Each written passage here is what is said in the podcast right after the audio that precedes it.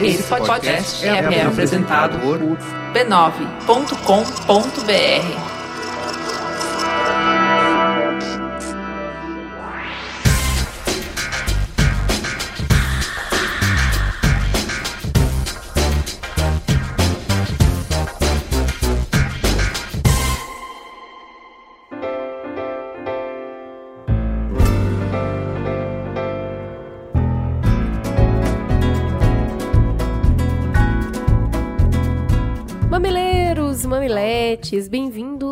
ao Mamilos 25. Esse é o seu podcast maroto que trata das polêmicas da semana sempre com muito garbo e elegância para promover coceguinhas nos seus cérebros, né, Jujuba? Entra que a casa é sua. Bora lá, bora lá que hoje tá tenso, tem muita coisa, né? É. O que, que a gente vai ouvir? Já que o programa vai pegar fogo hoje, a gente trouxe uma voz doce para amolecer os corações e preparar um clima suave. Desde sempre eu escuto que o Chico tem alma feminina, que ele entende as mulheres. E desde sempre as mulheres que eu amo amam o Chico. Será que isso já aconteceu com algum ouvinte? Será? então esse mês eu descobri o Chico e me apaixonei também. Então deixa ele falar ao pé do ouvido para ver o que acontece. Sobe o som. Mas só se for agora, vem ouvir sem mais demora nossa música. Que estou roubando de outro compositor e já retoco os versos com maior talento. Sabe o que, que o AG fala? Que se uma mulher trai o homem com o Chico, não é uma traição. Não. Beijo pra um beijo para Pelotas, Fortaleza, para Curitiba, onde o Lucas pede pra mandarmos um beijo pra Juliane, que é o amor da vida dele. para Araraquara, Onde, Thaís, o Daniel pediu pra você parar de enrolar ele e casar logo. para Floripa, Joinville, Caldas Novas em Goiás. Porto Alegre, Rolou um Goiânia na cabeça, gente, desculpa aí. Resende, no Rio de Janeiro. Iguape, São Paulo. Meu bom Jesus de Guape. E quem são essas pessoas lindas em Londres, Juju? Pro Nego e pra Kel em Londres. Muita saudade, gente. É isso aí. No programa passado, tensão. Primeiro, pauta que cai na quarta noite, toda aquela correria desesperada pra montar tudo outra vez. Depois a loucura pra achar convidados e por fim um convidado que desmarcou uma hora antes do programa começar. Foi isso, amiguinhos. Mamilos é doce, mas não é mole não. Não. Daí, meio que na marra, nós tivemos que fazer um formato diferente. A gente ouviu um lado cara a cara, e aí acabamos ouvindo o outro por telefone. E por fim, nós, eu e Juliana, chegamos a algumas parcas conclusões. É, que é o que é importante ressaltar que a gente não conseguiu, como a gente procura fazer, a gente sempre pesquisa e estuda e destrincha uma polêmica e entende quais são os principais argumentos de um lado, quais são os principais argumentos do outro. Não houve tempo pra fazer isso dessa vez, então a gente saiu da gravação pensando, putz, cada um falou o que queria e a gente não pressionou, a gente não, porque normalmente a gente consegue fazer um questionário muito melhor, né? A gente faz quase uma cariação do convidado aqui. Foi, não foi rolou, esse né? programa, assim, eu acho que foi a primeira vez que nos fez questionar mesmo até onde que vai o nosso compromisso com a periodicidade do programa. Sim. versus o que, que é o nosso padrão de conversa, né? O padrão mamilos de conversa. Como nós trabalhamos com pautas quentes, é tudo muito corrido, todo mundo sabe disso. A gente trabalha com altíssimo fator VDM, que é o fator vai dar merda. O que a gente ficou se questionando é o que dói mais.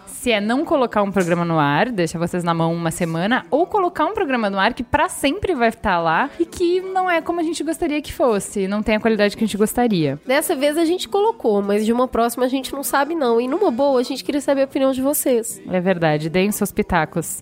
Era melhor ter matado esse programa já no. Eles, Na raiz, É, na era- raiz era- transgênica. Era bom eles terem Ele não ia morrer. Era bom ter cancelado tudo. Era bom falar, gente, não vai dar. Deu ruim, deu ruim, deu ruim. Cancela. Abort mission. Ou então, não, mesmo assim. Ah, e teve uma sugestão que eu achei bem boa. Vamos acatar e agora o nome do quadro vai se tornar Fala que eu discuto. Mas eu acho que o Cláudio resume muito bem o episódio. Ele falou que foi. Hã? Então não tem como ser melhor. Foi meio isso.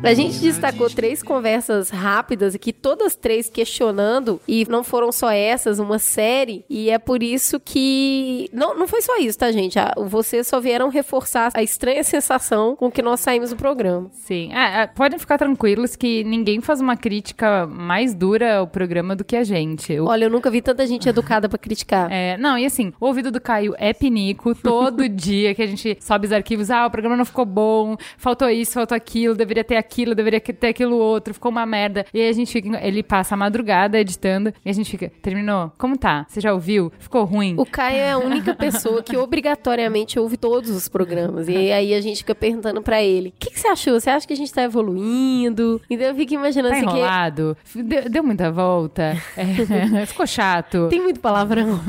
Beijo, Caio. E aí, vamos lá. A gente tá falando o primeiro aqui do Gustavo Albertão. Eu espero que seja esse o nome dele, viu, Juliana?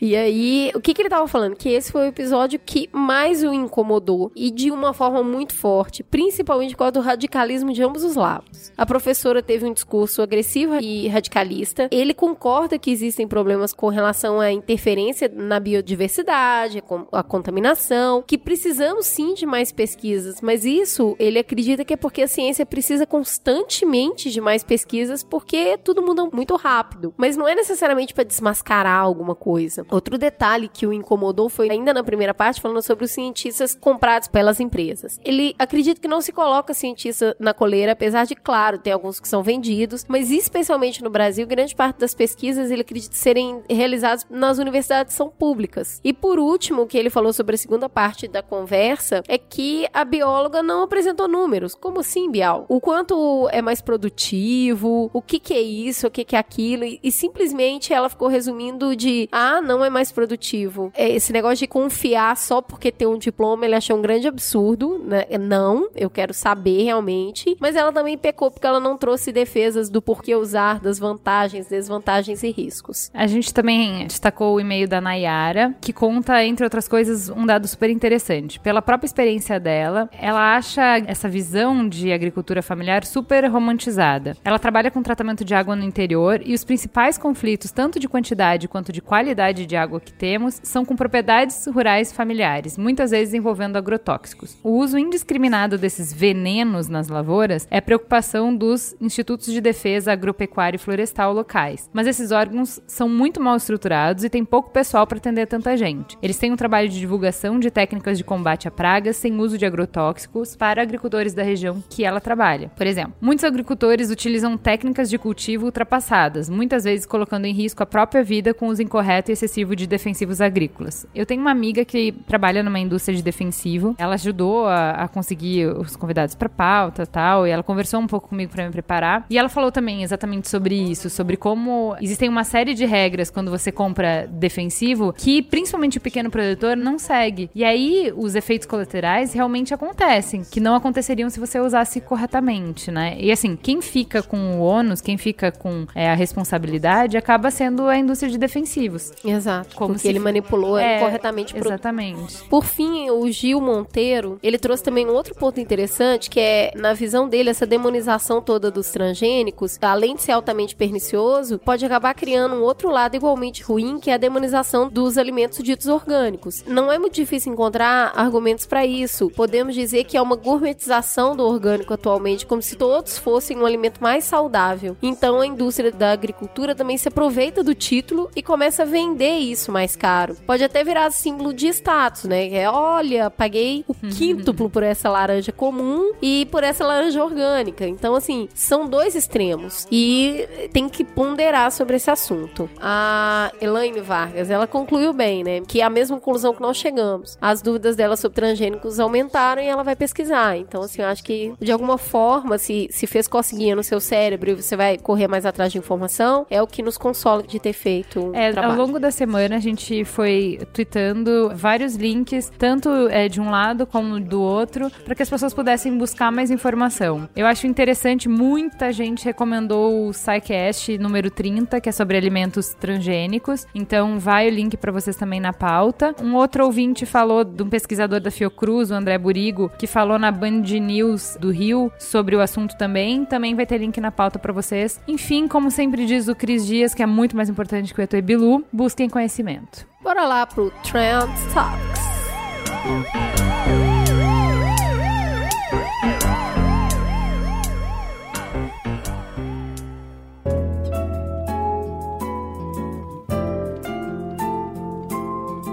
E aí, o que bombou na minha timeline, eu não tava conseguindo acompanhar porque eu tava fazendo a pauta principal, é a tal da sabatina do Faxim, Faquim, fa... Só Jesus. só Jesus na Eu calça. vou chamar de faxim, porque é o que, É o que né, temos. Aposto que tá errado, mas vamos lá. Cara, choque essa, essa parada, hein? Eu nem sabia que estávamos precisando de um novo ministro. É, o Joaquim não- Barbosa aposentou, né? É, não, não me liguei nesse fato de que. Eu sabia que ele tinha aposentado, mas que ia ter que precisar de outra pessoa pra substituir, né? E aí, sinceramente, eu não sabia muito bem o que, que era essa sabatina, se era só pro forma e tal. E aí, vendo que ele ficou. Quantas horas? Doze. 12 horas sendo sabatinado, entrou na pauta, eu fui pesquisar pra entender o porquê toda essa sabatina e eu fui entender que assim, é um momento de ele expor tudo que ele acredita, tudo que ele pensa pra que depois as pessoas possam cobrar esse comportamento, Vamos dar- essa coerência dele. Deixa eu dar um overview da história. Tem mais de um século que o Senado não rejeita uma indicação do presidente do Supremo Tribunal Federal.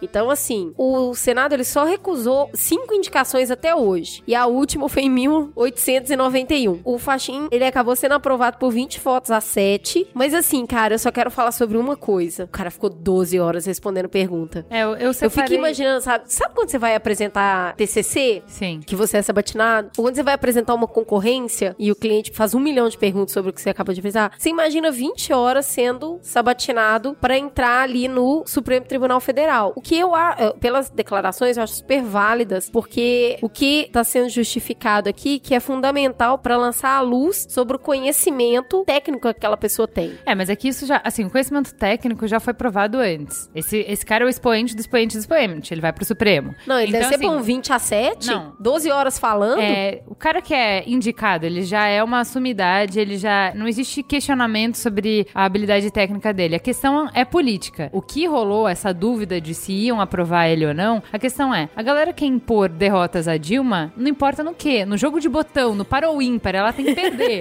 então foda-se. É pra demonstrar que fragilidade dela, que é pela Exato. primeira vez desde E- em 1800, só um não século. o que, vão negar. Então é só pra. É uma demonstração de força, uma demonstração de poder. Não é que o cara não, Não, tenha só pra ter uma habilidade. ideia, é, ele tem elogios muito grandes assim na comunidade da Associação dos Juízes Federais do Brasil. Os 63 reitores das universidades federais todos apoiam. Não, o cara é bom. passou por tudo mas isso. Aí, aí E eu acho que, que é legal, né? Que é tipo, vamos ver se esse cara é bom e o cara é bom, sabe? Eu separei duas coisas que ele falou sobre maioridade penal. Ele concordou com Mamilos, ele nos deu razão. Ele ouviu. Que eu acho muito Pra bom. responder essas 12 horas, ele ouviu É. todos os mamilos. Eu acho que, assim, na pesquisa de duas horas que eu fiz sobre o tema, eu realmente consegui abranger o que ele disse, então, ou seja, muito relevante. Ele diz que formalmente a maioridade não aparece na Constituição como cláusula pétrea, mas pode estar de forma substancial. Então, alô, quem disse que eu tava errada naquele programa, na minha súmula jurídica, chupa. Com relação já ao aborto, ele foi covarde. Ele foi bem Ele foi covarde.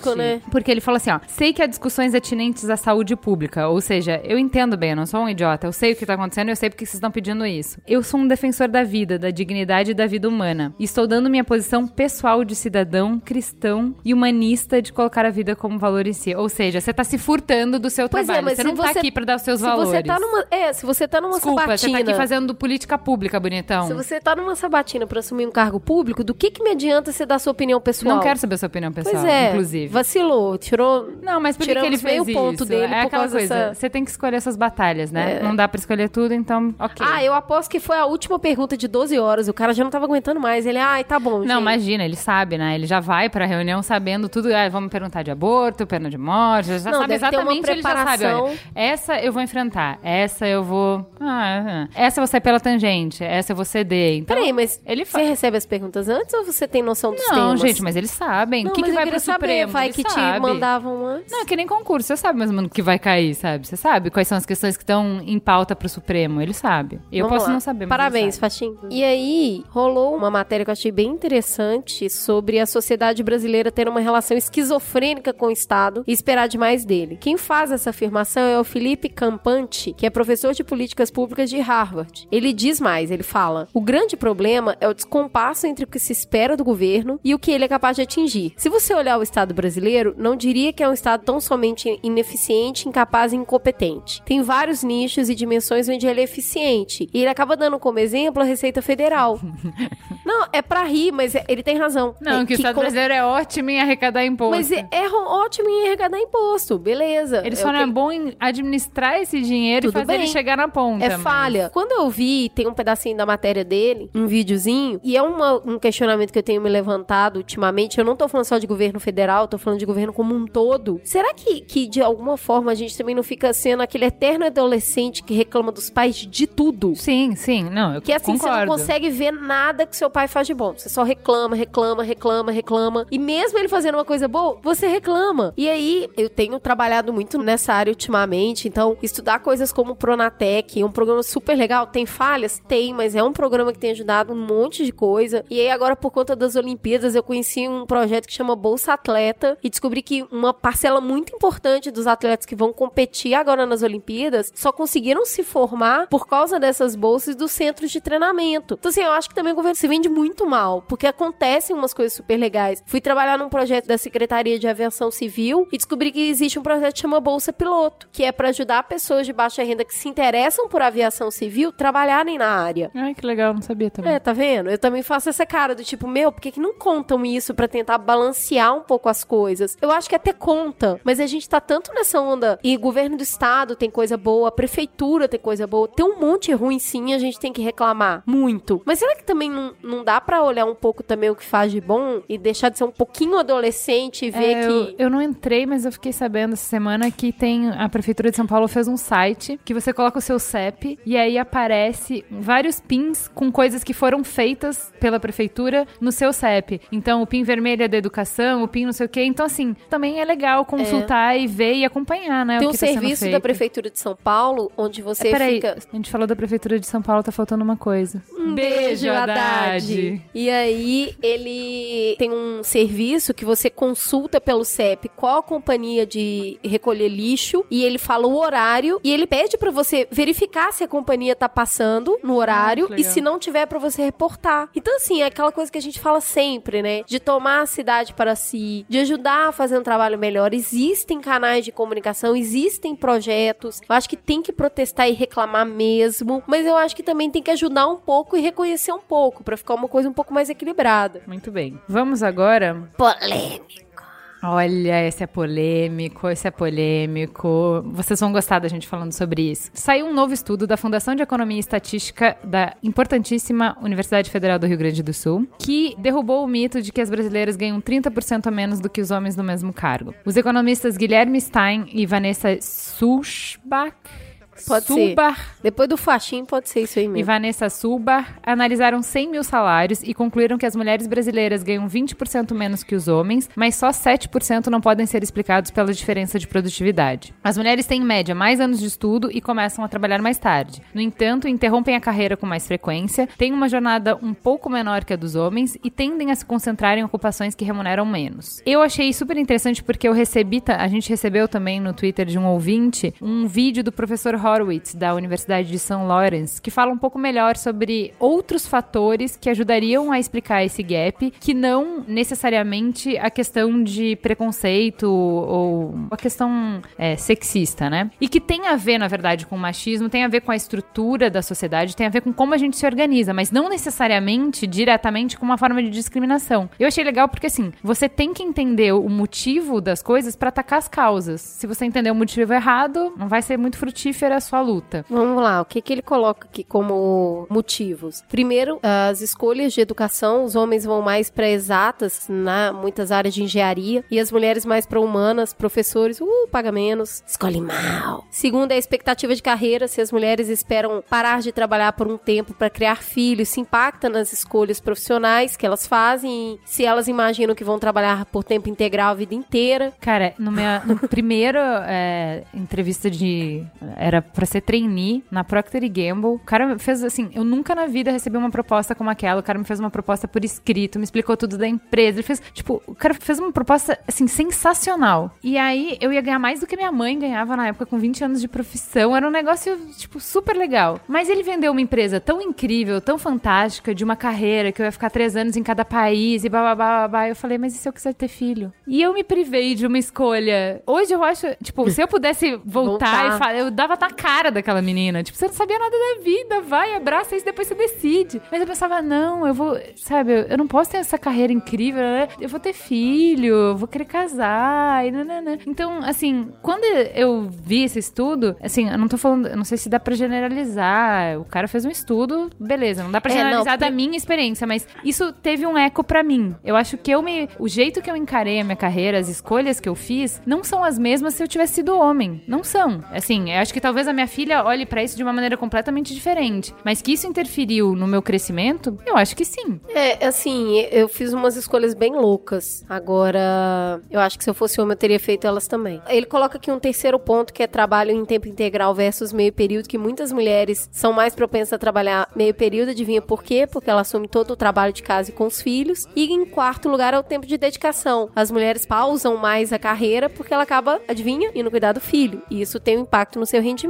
Então, assim, o primeiro estudo, que foram analisados 100 mil salários, primeiro eu queria entender um pouquinho mais sobre a metodologia desse estudo para entender a base de comparação. Eu acho um número significativo 100 mil salários. Porra. Mas entender um pouco a metodologia para chegar à, à diferença que eles baixaram 10% e ainda colocaram só 7% como inexplicáveis. É por isso que eu complementei com esse do vídeo, que eu acho mais vi- interessante. Isso. E esse do vídeo me fez lembrar aquilo que eu tava comentando com você, que é a- uma matéria que saiu recentemente sobre a Islândia, que é o país que tem menos diferença entre homens e mulheres em questões salariais, que é tipo, acho que 7%. Oh, são 7% inexplicáveis. Porque como eles avaliam isso lá? 40% dos diretores de empresas são mulheres. Então, assim, os números são bem mais equilibrados. 40% das políticas são mulheres. Sim. E o que, que eles avaliam lá? Que os filhos e cuidar da casa não tem o impacto na vida da mulher que tem em outros lugares. Porque lá a mulher até tem filho mais cedo, porque o governo ajuda, tem a escola, ela tem Sim, uma a série de sociedade foi auxílios. feita pra dar oportunidades iguais. Então isso Exatamente. tem muito. A mesma coisa não é no casa. grito, né? É mu- mexer nas estruturas. As crianças, os meninos e meninas são educados igualmente pra cuidar da casa. Então todo mundo entende que as tarefas domésticas são. Então quer dizer, vem uma geração inteira lá criada entendendo isso e aí as mulheres têm um peso muito próximo do que os homens têm na criação dos filhos e gestão do lar e isso se reflete no quanto elas podem se dedicar para as carreiras, nas escolhas que elas podem fazer de carreiras, é, no que elas escolheram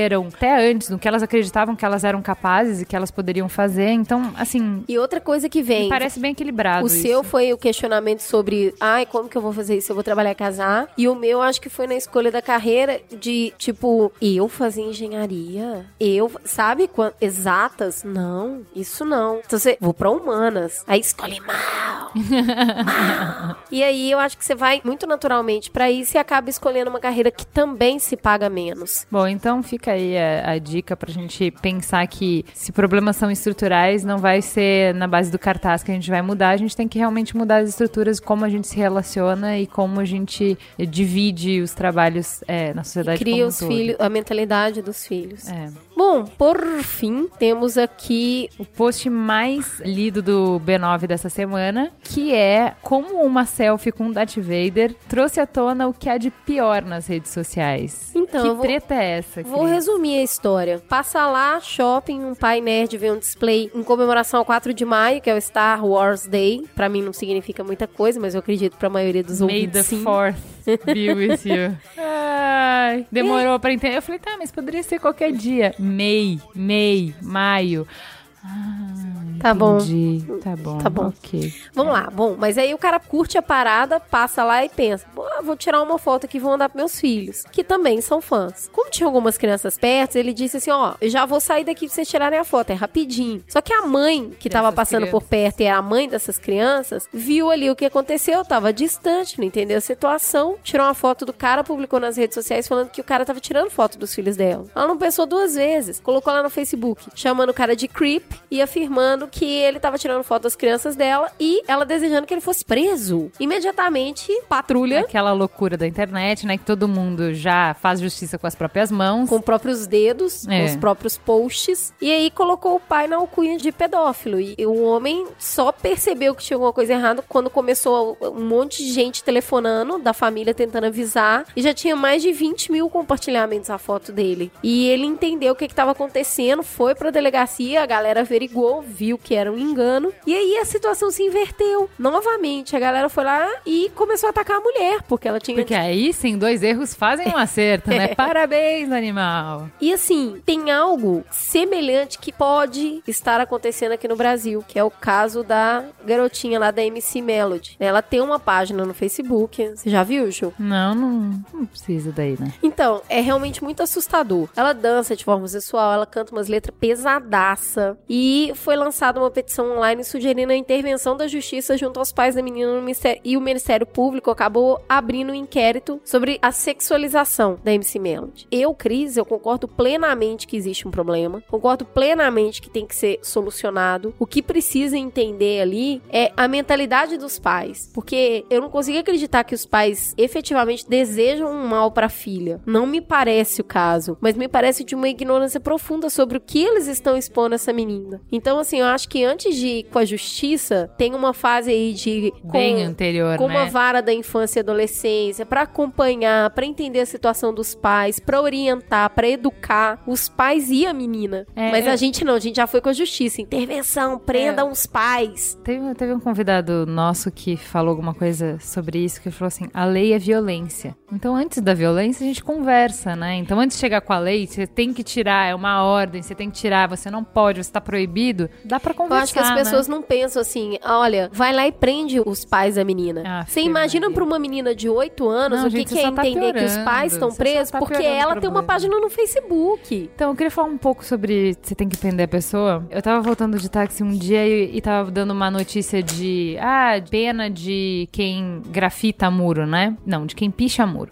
E ele falou: é, pra mim oito meses é pouco, tinha que ficar mais e tal. E eu falei assim: ó, o senhor pode discordar de mim, fica à vontade, só vou dar a minha opinião. Eu acho que não adianta nada prender esse cabra. As cadeias já estão lotadas. O que eu preciso é que esse cara pague o que ele fez. É tão simples quanto isso. Se eu prender ele, eu tenho que sustentar ele. Eu quero esse cara trabalhando. Então pensa comigo. O cara foi lá e vandalizou sua casa, ele vai ter que ou limpar ele mesmo e pintar, ou ele vai ter que pagar para que alguém faça isso. E assim, para todos os crimes. Gente, quem que eu preciso sustentar na cadeia? Eu só preciso sustentar na cadeia quem é um perigo para a sociedade. Põe em risco de vida as pessoas. Agora, quanto ao mais, eu não preciso prender o pai dessa menina. Ele não precisa ficar fora da sociedade, sem poder trabalhar, sem e poder nem produzir. ficar longe da filha dele. Não. O que precisa é um acompanhamento para a família inteira, entender Mas... de onde que as pessoas têm aquele conhecimento ali. Não é separar uma família, é não. instruir uma família. A gente só tem uma resposta para tudo, sabe? Tem que prender, tem que prender. Gente, a gente já tá com as cadeias lotadas. Calma, vamos pensar de outro jeito? Vamos pensar em outra alternativa? Porque a gente quer que as pessoas parem de fazer merda. Então, tem várias outras sanções que você pode usar que não a cadeia, entendeu?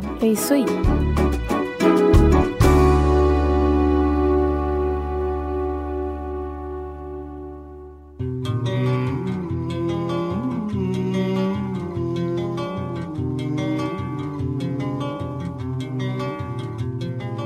Vamos agora para a teta da semana. E que vamos falar essa semana? Essa semana foi ótima, essa semana teve muito escândalo. Teve uma menina do Ciência Sem Fronteira, revoltadíssima que a Globo fez uma reportagem com ela e distorceu tudo que ela falou. A menina chegando muito no Facebook pedindo para todo mundo compartilhar que o que ela falou não foi aquilo, que distorceram, que tiraram do contexto, que usaram ela para construir uma pauta que já estava pronta. Teve também o Facebook trazendo os veículos jornalísticos, as empresas jornalísticas para publicarem conteúdo nativo no Facebook. Então, o Guardian não vai mais publicar notícia no próprio site deles, eles vão publicar direto no Facebook e vão poder vender publicidade no Facebook e levar 100% dessa receita para eles. O que o Facebook vender, 30% fica para eles. Então, é um super movimento do Facebook de ser mais relevante, de trazer conteúdo profissional para o Facebook. E se tornar cada vez mais mídia. Exatamente. Teve também Jesus, o obituário do BB King, que foi vazado, Nossa, gente, meu coração. antes do cara morrer. Ó, a judiação. Normal, todo mundo sabe que o obituário fica Super pronto. normal. Não, é normal o obituário ficar pronto. Mas o que é a ejaculação precoce, que acontece É o pela pressão... tomando conta do botão. Não, é a pressão de que você tem que dar o furo, você tem que dar o furo, tem que ser o primeiro. Vai lá, vai lá, vai lá, vai lá, o cara soltou Eu fico imaginando a possibilidade de você ver a sua gente. própria morte sendo anunciada antes de você Não, é- morrer. não, a família, é bizarro, é triste. Desculpa, gente, eu tô rindo, mas não é engraçado. Ela tá rindo de nervoso. Tô rindo de nervoso. Mas enfim, numa semana tão rica de presepadas, vamos falar sobre a importância do jornalismo para a democracia. A gente pediu sugestão de casos, né, exemplos de jornalismo presepada para os ouvintes e a gente nunca teve tanto compartilhamento como um nesse susto. programa. Entrei no Facebook, fiquei no Twitter cinco minutos sem entrar. Quando eu entrei, tinha 60 coisinhas. Eu falei, uau! Então, assim, será que amamos odiar a mídia? Fica o questionamento. E alguém vai vir aqui conversar com a gente? Quem são É, esses gatos na mesa? Perguntar. Então, estamos aqui com o Ricardo Kaufmann, jornalista, diretor do documentário Abraço Corporativo, consultor de comunicação.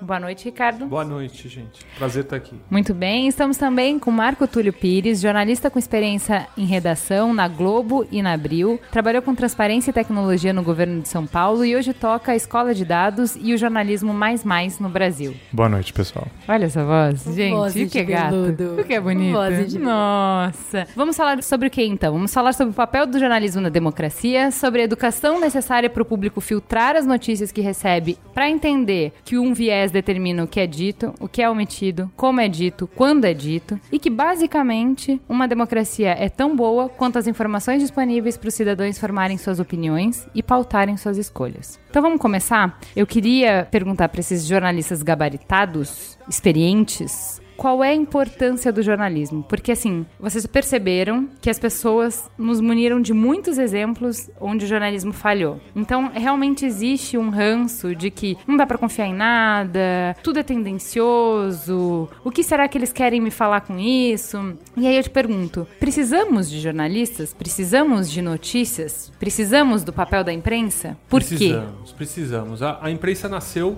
para dar espaço para que os menos favorecidos tenham espaço para reclamar. Basicamente é isso. Segundo a, a história, a imprensa nasceu há mais de dois mil anos nos muros dos castelos na China para colocar cartazes reclamando do imperador. Né? Então, e daí por diante, a imprensa existe para dar voz a, digamos assim, quem tem o que reclamar, digamos, quem é vítima de algum tipo de arbitrariedade de quem está no poder. Esse é a vocação da imprensa. Se ela está cumprindo essa vocação ou não, é uma outra história. Nós precisamos disso para contrapor, porque quem tem poder tem espaço para se comunicar, tem espaço para publicar suas versões e a imprensa numa democracia ela nasceu para dar margem para o contraditório e para dar margem para quem foi prejudicado se manifestar. Então, acho até que aqui está cumprindo um papel de imprensa.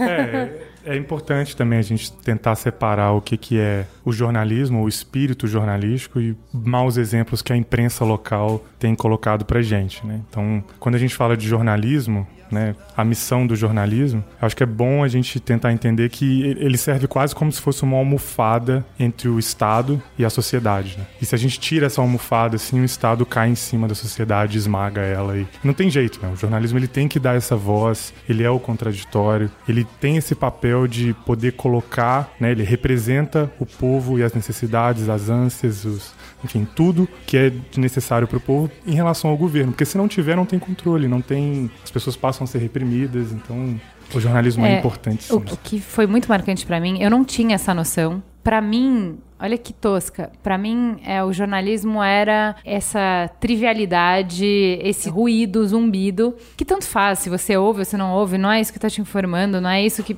Enfim, é- era barulho. E aí eu assisti o Newsroom, que. Cara, é só uma série, né? Não é uma aula, não é um tratado, não é um estudo, não é um livro, não é nada. É só uma série. E nessa série, já nos primeiros episódios, sei lá, três, quatro episódios, não é uma série incrível, gente, mas assim, por isso já valeu. Que ela mostra que, assim, cara, a gente vive numa democracia. Democracia é a escolha da maioria. Tuas escolhas vão ser tão boas quanto as informações que você tem pra escolher. E quem que tem esse papel? Porque assim, claro, óbvio, a gente não vai saber sobre tudo. Não tem como saber sobre tudo. Então, na hora que eu vou escolher um prefeito, eu preciso saber quais são as demandas da cidade. Como eu vou saber? Como eu saberia quais são as demandas da cidade se alguém não me informar? Na hora que eu vou escolher um prefeito, eu preciso entender as coisas que já foram feitas. Como eu vou saber isso se ninguém me informar? Então, assim, eu tô lá no meu trabalho, quebrando pedra todos os dias, que é isso que eu tenho que fazer para botar comida na mesa da minha família, e eu preciso de alguém que vá atrás dessas notícias, que penere isso, que separe o que é imprescindível do que é só interessante, que consiga fazer uma lapidação nas coisas, que faça o, o dever de casa de entender, não, isso é ruído, isso aqui precisa ser melhor aprofundado, que mastigue a informação, entregue ela pronta para mim, pronta como? No sentido de entregar o que é essencial para eu conseguir decidir. Esses são os fatos, essas são as informações. Agora você junta A com B e faz a sua decisão. Ó, aqui você tem que pensar. Quando ele colocou isso, eu achei assim, sério, isso mudou minha vida, mudou o jeito que eu enxergava o jornalismo e para que que isso existe e por que que a gente precisa disso, sabe? O mercado de notícia tem uma definição legal que tá aqui na pauta, né? Que notícia é tudo aquilo que alguém em algum lugar quer manter escondido. O resto é publicidade. Que disso a gente entende, né? É, pôr na rua a gente sabe. E aqui é o nosso cantinho de escrafunchar aquilo que não tá na rua. Então, assim, quando a gente para pra pensar nesse papel, a gente pensa em tanta coisa, né? E eu acho que tudo que a gente tem dito no Mamilos em todos os outros programas é quem é o policial? Ah, é aquele cara que também vive na sociedade. Quem é a mulher? É aquela pessoa que também vive na sociedade. E adivinhem quem é o jornalista? é aquele cara que vive na sociedade. Então, assim, ele é um formador do meio que ele também vive. Sim, ele é produto e produtor do meio. Né? Exato. É, eu, eu acho que não é nenhum exagero a gente dizer que sociedades que permitem uma imprensa livre são sociedades mais livres. Né? Porque se, se você permite o contraditório, se você permite uma parte da sociedade para colocar em xeque o que está acontecendo, então essa sociedade ela é mais livre, porque É. ela né, tem uma Aí- auto-reflexão, uma Aí eu preciso falar aqui, como, digamos, uma introdução a esse episódio, se você não escutou, vale a pena escutar um mamilo sobre liberdade de expressão. Que aí tem toda uma discussão de por que, que é importante a gente ter liberdade para falar as coisas, para discutir as coisas, para realmente. Pra ser um idiota. Exatamente, porque é imprescindível a gente defender o direito das pessoas serem idiotas. e aí, porque a pauta é enorme, eu queria que a gente passasse, desse como dado a importância da imprensa, que as pessoas buscassem entender um pouco mais sobre isso e falasse agora, então, o que acontece quando ela falha. Se ela é essencial para construir uma democracia, se a gente precisa de um jornalismo bom para que a gente tenha as informações necessárias para a gente escolher, o que acontece quando ela falha? E aí eu tenho o primeiro caso que é sobre linha editorial, que eu acho super importante. Eu vejo assim pessoas muito inteligentes, pessoas que eu respeito muito e que não têm essa percepção de que não importa só o que está dito no jornal, mas está, importa tudo que não está dito. Porque por mais sério que você seja, e vamos, eu vou dar o exemplo para expor a gente com mamilos. A gente tem a melhor das boas vontades, a gente não tem agenda escondida nenhuma, não tem rabo preso com ninguém. Estamos aqui para fazer um serviço. Esse é o nosso campo de realização pessoal. Então a gente faz isso com amor. E mesmo assim a gente tem um viés. Porque existem 500 mil coisas acontecendo no mundo. E a gente só escolhe no Mamilos uma pauta principal e quatro trending topics. Do que a gente escolhe no Trending Topics, isso é um viés. Vocês mandam pra gente 50 coisas e a gente escolhe o que a gente acha mais importante. Isso já é um viés. No Tá Mamilos vendo não é que tão a gente não é tão legal assim, né? não, no Mamilos isso não é tão importante porque ele não é a única fonte de informação que você tem. Você não acha que a semana se resume ao que a gente escolheu. No entanto, quando a gente fala de um conglomerado de notícias, o conglomerado de mídias, o que tá ali é o que acontece. O que você não vê ali, aquilo não aconteceu. Se não virou manchete, não existe pra você. Não existe para as pessoas. Então, o que todas as redações do mundo fazem escolhas do que entra e o que não entra na pauta. E essa escolha tem um viés do que eles acham importante e do que eles não acham importante. E o que eles não acham importante, automaticamente você não tem o direito de achar importante, porque você não sabe que existe. Tá, mas e aí? O que, que a gente joga? Como que funciona essa escolha de pau?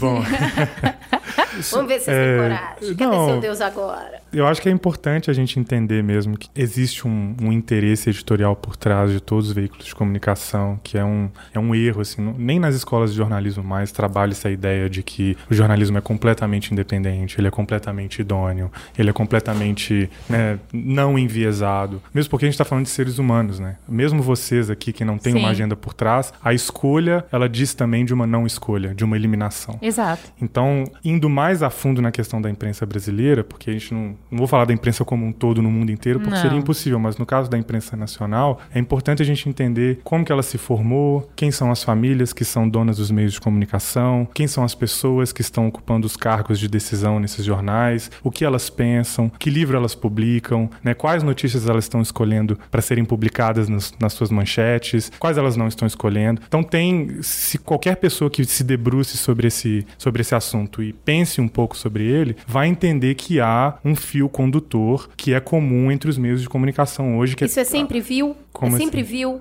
Toda vez que você tem um fio condutor, toda vez que você tem um viés, ele necessariamente te leva para o caminho da distorção, de falar aquilo que não é necessariamente verdade? Não, eu, eu não acho que ele leva, mesmo porque eu acho que assim, a, gente, a gente precisa ter como horizonte normativo o desejo de ser independente, né? o desejo de ser transparente. Isso, isso precisa guiar a nossa atitude. Mas a gente não pode ser ingênuo de pensar que a, a gente vai ser plenamente independente, plenamente idôneo. Não vai acontecer. Né? Você pode ter a, a intenção de ser, mas que você vai ser, não vai. Então, você ter esse fio condutor, você ter essa editorialização, não é necessariamente uma coisa ruim. Não, eu, eu não acho que você tem que entender viés como esse veículo é mau e eu não posso acreditar nele. Mas é simplesmente entender que não está a realidade. Está o que eu escolhi te mostrar. Pode ser meu melhor amigo. É isso que eu tô dizendo. É o Mamilos. O Mamilos você confia, o Mamilos você gosta, mas o Mamilos tem um viés, não tá a realidade inteira. Então, o que a gente acha importante, você tem que buscar as outras coisas para construir a sua realidade realidade. É isso que eu tô falando. O, o viés não é necessariamente uma pessoa maldosa que tá querendo te levar. Não, não é a Carminha que tá não, fazendo? Não, não é. é. É só um recorte. É um recorte da realidade. O recorte da realidade que eu tenho. E que, claro, o dono da Veja, da Globo, da Record, tem o viés deles. Que se você entender o que motiva eles, onde eles querem chegar, de onde eles vieram, do que se alimentam, você vai entender quais são as limitações dos vieses deles, aonde eles querem chegar, e você vai ler essa notícia de uma outra maneira. Você vai ser crítico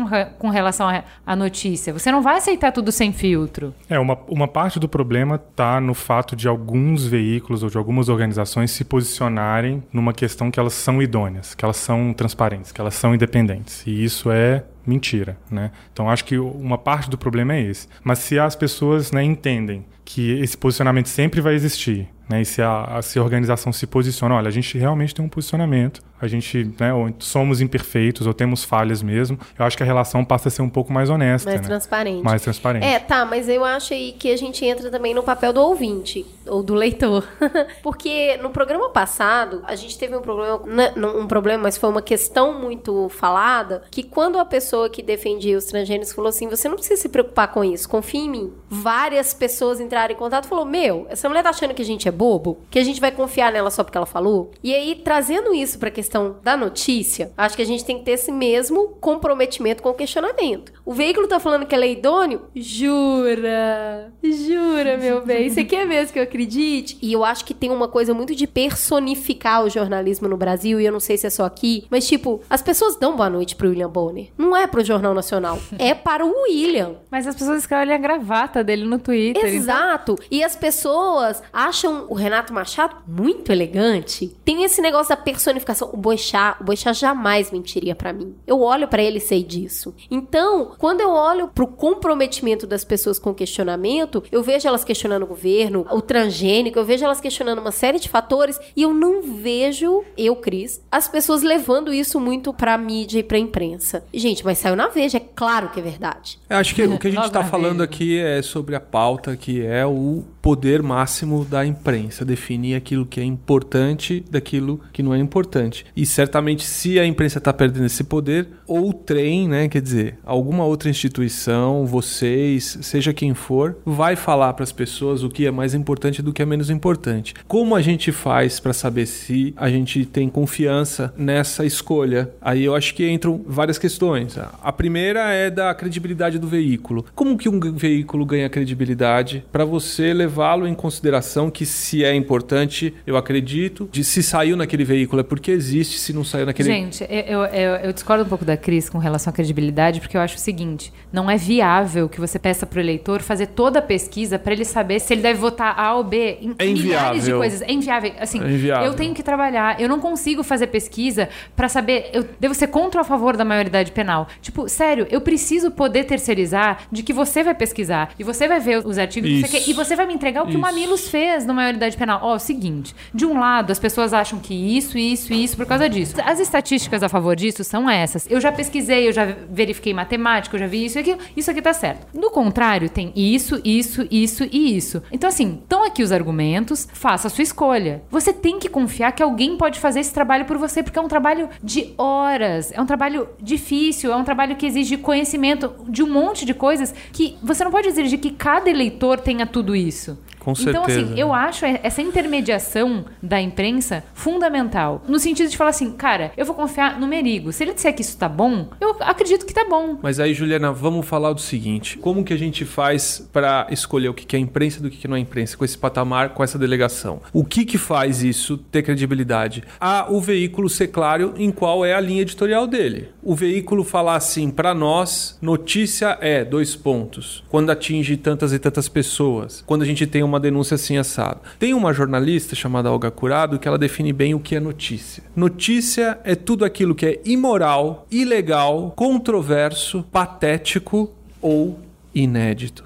Não existe notícia fora dessas cinco caixas. Então, assim, quando uma coisa tem uma dessas cinco características muito forte, e aí um veículo opta por escondê-lo, hoje, com o espaço alternativo das mídias, das redes sociais, é muito difícil que isso vingue. Então, um veículo, a gente está falando de Veja, foi citada a Veja, eu acho que é um bom exemplo para a gente falar. A Veja mudou muito de perfil. Há 20 anos, ele era um veículo com uma linha completamente diferente de hoje. É engraçado comparar a Veja com a Veja mesmo. Por exemplo, teve uma reportagem da Veja sobre o Che Guevara. Teve duas capas de Veja que o Che Guevara é capa. É a foto dele. Uma, não vou saber precisar de cabeça, mas acho que é dos anos 80. E outra foi agora, anos 2000, 25 anos depois. E é uma reportagem histórica de um cara que morreu na década de 60. A Veja dos anos 80, você lê a matéria e o perfil do Che Guevara é tridimensional. Tem coisa boa, tem coisa ruim, tem fatos, tem dados disso, disso, aquilo. A matéria da Veja dos anos 2000 e pouco é uma carta editorial opinando que esse cara foi um mal, um gangro da, da, da sociedade. A mesma revista. Então houve uma mudança. O que, com que objetivo? Quem hoje lê e assina Veja, adora Veja. E se não, minha mãe fala,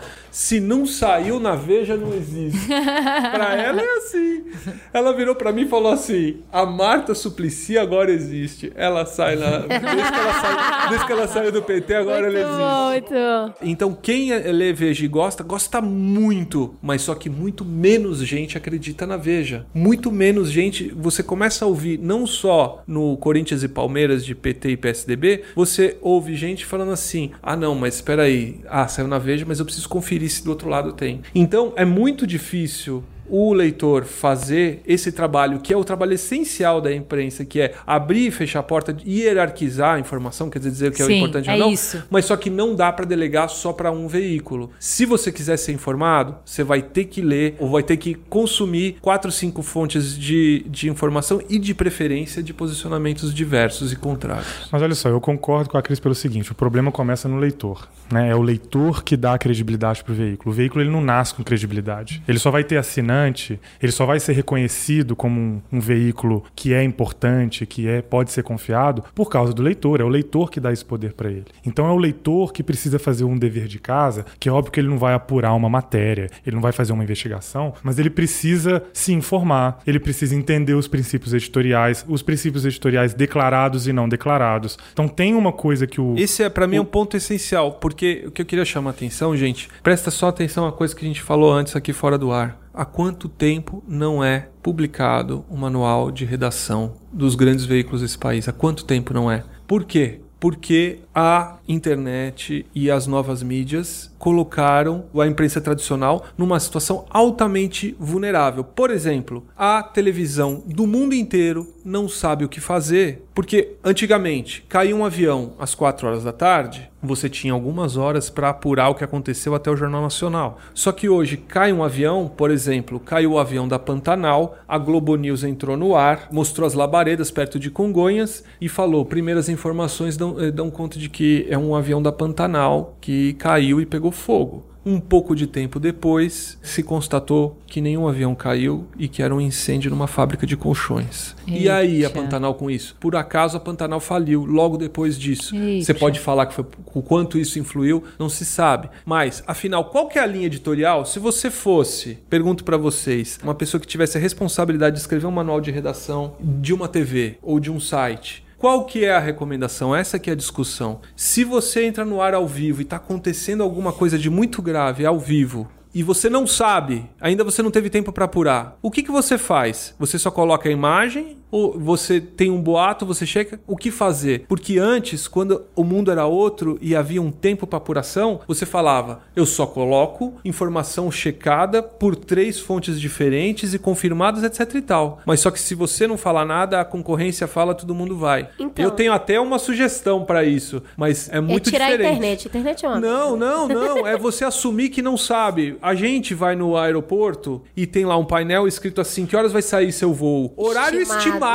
Eles Estimado. estão falando, eu não sei. Eu chuto que vai ser tal hora, mas se piorar o tempo, se não der overbooking, vai ser diferente. Então a imprensa poderia admitir colocar um selo: informação sobre checagem. A gente não tem certeza, mas estão dizendo tal, tal, tal. Só que ninguém tem essa coragem de falar que não tem certeza. Então Cê- as falhas, as barrigas são muito mais frequentes porque o jornalismo está muito mais exposto. Você me fez lembrar muito um- uma matéria que teve na Globo News. Eu sou muito apaixonada pelo Caco Barcelos, Corações Caco Barcelos. e aí ele tava sendo entrevistado no Em Pauta e tinham três jornalistas entrevistando ele e um cara intermediano, que é um jornalista também. A Eliane Cantanhedo falou: Ah, a gente tá vivendo um ano ótimo pro jornalismo. Ele, você realmente Ah, acha? Sensacional esse. E aí ela fala, ele, ele começa muito polidamente falar do jornalismo declaratório, que é justamente isso. Tem um X de pessoas na Paulista, você olha pelo monitor, conta e fala, tem um milhão de pessoas na Paulista. Exatamente, Então, assim, ele fala isso, eu- eu- é legal, vou copiar aqui, vou colocar na pauta. Ele falando assim, gente, tem que ter muita responsabilidade com o que você tá falando. E pra mim, uma pessoa que tá ao vivo, narrando um fato que está acontecendo naquele momento, tem que ser transparente em dizer que tá sendo tudo checado, que aquilo tem que ser duplamente visto, e a gente não pode assumir nenhuma verdade. E ele polidamente chama isso de jornalismo declaratório, que é você não checou nada e tá falando só a sua opinião. A coisa mais fácil que tem é você conseguir uma declaração de alguém.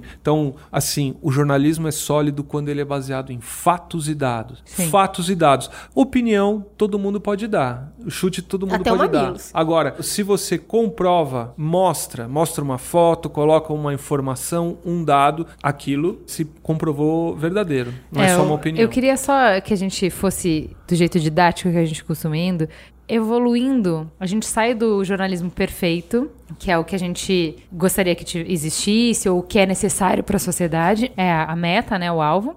E aí, a primeira coisa que a gente precisa entender é o melhor jornalista, o jornalista perfeito, que não tem agenda escondida nenhuma, com a maior das boas vontades e tal, ele já tem um viés, que é o que ele escolhe do que ele não escolhe. Então, a gente está falando, por exemplo, eu não tô falando de um erro político, mas da chacina do Cabula. Essa semana saiu é, o resultado da investigação e foi conferido que realmente foram assassinados os 18 jovens Executados, né? executados pela polícia, com a mão na cabeça, rendidos, de costas, com um tiro na cabeça. Qual foi a repercussão nos jornais disso? Nenhuma. Ninguém sabe. Ninguém, assim, a grande massa, o grande público, essa tragédia não aconteceu. Compara isso com a cobertura que teria se 18 jovens tivessem sido assassinados pela polícia, executados no Itaim Bibi, em São Paulo. Quando no eu comecei a trabalhar em É, tipo, redação... assim, ó, todo, as mães desses jovens na TV chorando 24 horas, acompanhar o enterro desses jovens, acarear a polícia,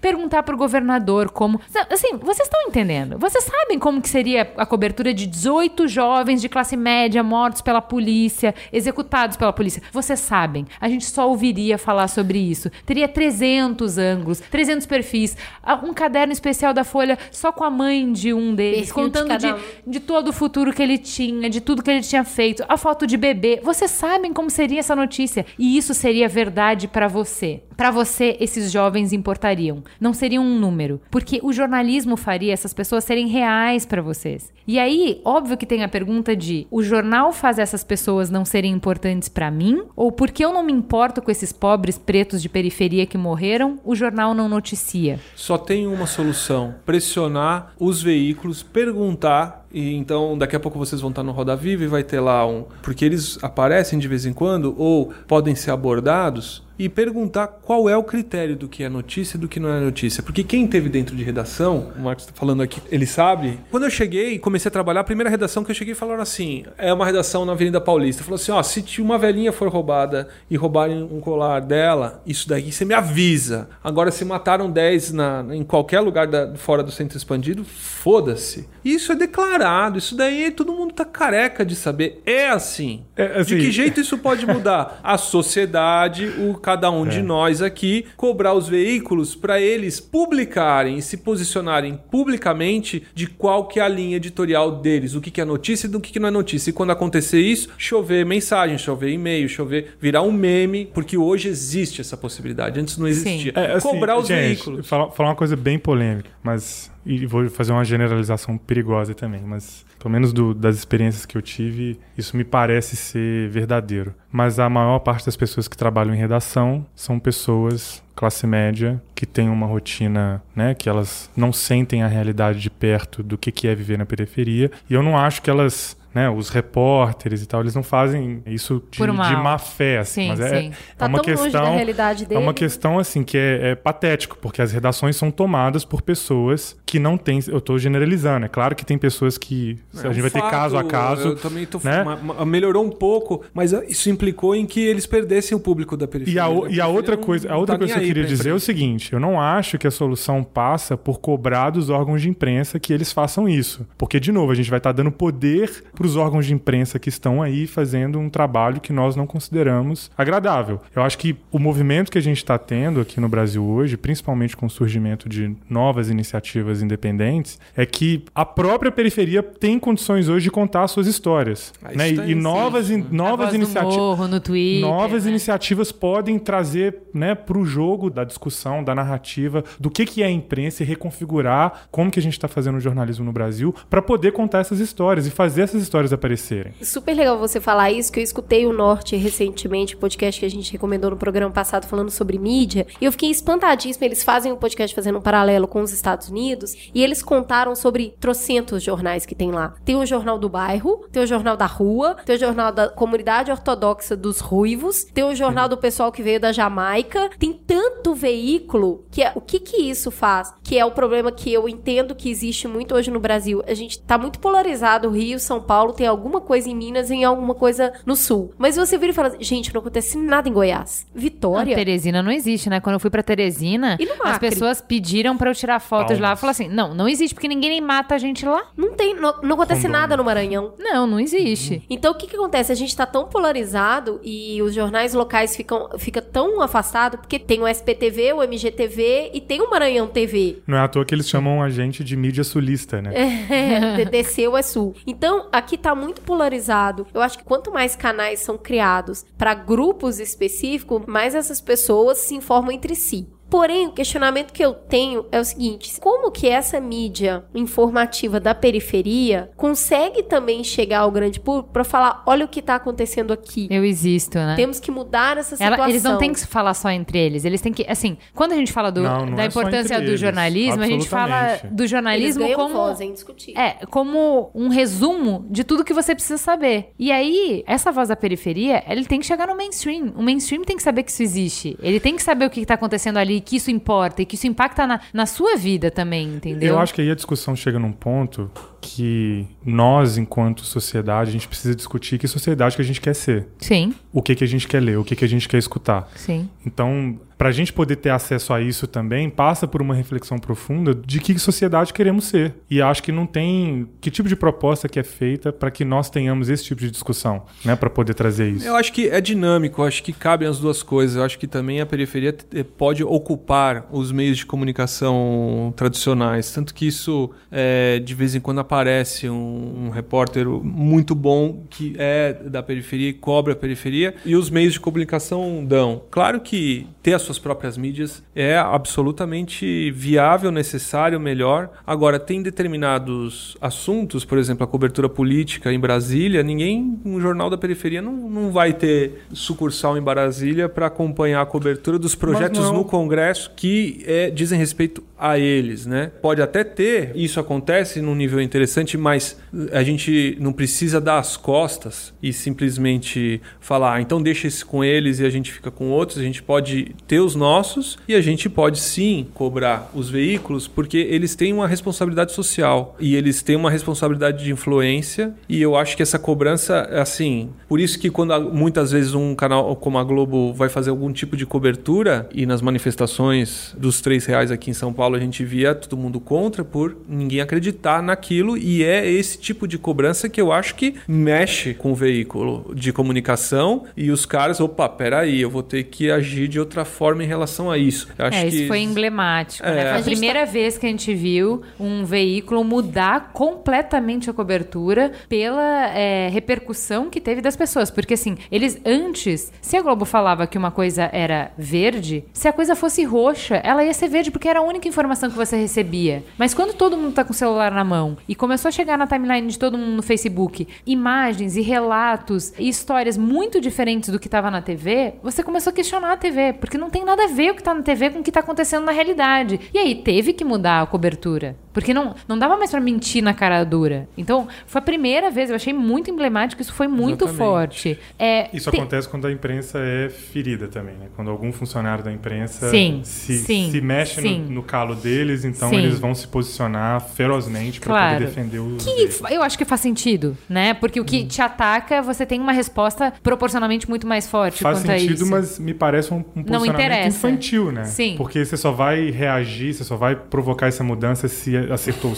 A população, né, os anseios da população, o pessoal está na rua, eles estão falando que está tá diferente, eles estão falando que está acontecendo aquilo. Se, né, você não vai mudar, você vai mudar quando alguém te ferir. Falta né? uma empatia básica, né? Eu queria. Só que, assim, a gente acabou entrando bastante sobre essa questão de periferia versus o que está na zona central da cidade, mas isso também interfere do que a gente já falou de viés, de que você tem um olhar sobre a realidade, isso também interfere quando você vai, por exemplo, cobrir um governo que é contrário à crença do veículo. Então, a gente vai deixar na pauta um manchetômetro, que é super interessante, para mostrar, gente, é muito interessante isso, tem que estar tá ligado, que é o que está no jornal é a sua percepção de realidade. O que não está no jornal não existe para você. Então, se eu, por exemplo, estou cobrindo um governo que é meu amigo, eu vou colocar no jornal todas as coisas que ele faz de bem. Isso não quer dizer que ele só faça coisas de bem, mas eu vou colocar ali o que me interessa colocar. E do jeito do, que interessa. Do jeito que interessa. o oposto também é verdade. Aqui eu estou falando só da primeira parte, do que eu vou escolher colocar. Então, eu escolho colocar todas as notícias ruins do que eu não concordo, para que a sua percepção da realidade é que só tenha coisas ruins. Então, assim, é tão simples quanto isso. Você faz um manchetômetro que você compara quantas manchetes ruins foram dadas do governo A versus quantas manchetes ruins foram dadas do governo B. Fique à vontade para concluir que esse manchetômetro quer dizer que necessariamente só tinham coisas boas, era, esse governo era muito melhor do que o outro e foi baseado em fatos e dados que esses veículos deram uma cobertura absurdamente diferente. Ou fique à vontade de questionar e falar assim, gente, tem alguma coisa muito estranha aqui. E aqui a gente citou a Veja, que é o cachorro que todo mundo chuta, né?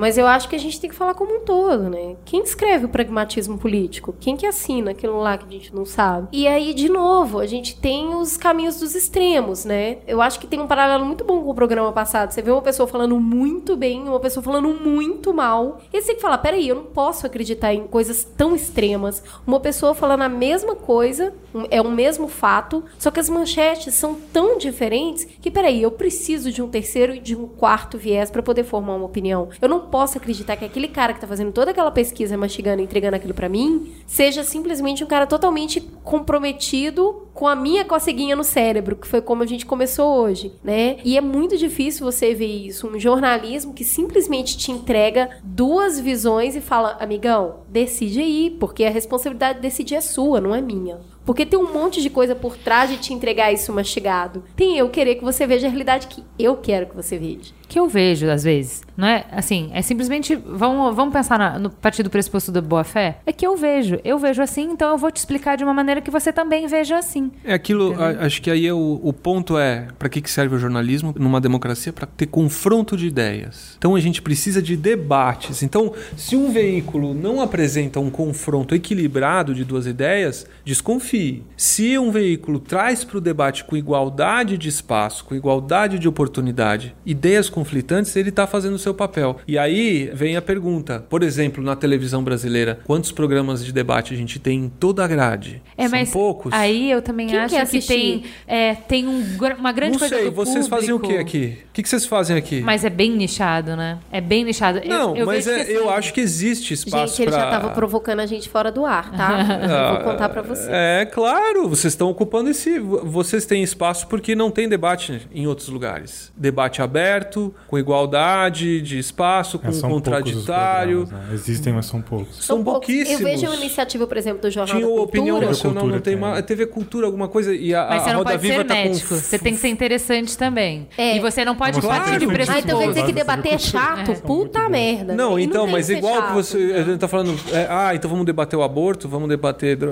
Será que isso não interessa para as pessoas? Eu desconfio que interesse muito para as Então, pessoas. mas aí não tem que ser chato. Bom, então a gente já entendeu que do jornalismo ideal, a gente já tem uma queda quando vai para a realidade entre o viés, que é o que determina o que entra e o que não entra na pauta. Além desse viés, a gente tem a segunda etapa, que eu diria, que são as palavras que você escolhe para noticiar o que entra. Então, do que, que eu tô falando? Eu tô falando de duas manchetes diferentes. No mesmo veículo, polícia prende jovens de classe média com 300 quilos de maconha no Rio. Uma semana antes, polícia prende traficante com 10 quilos de maconha em Fortaleza. Na primeira notícia, 300 quilos de maconha. As pessoas envolvidas são chamadas de jovens de classe média. No segundo caso, 10 quilos de maconha. E as pessoas envolvidas são chamadas de traficante. Então, as palavras que você usa para reportar uma notícia já carregam um sentido, já carregam uma conclusão.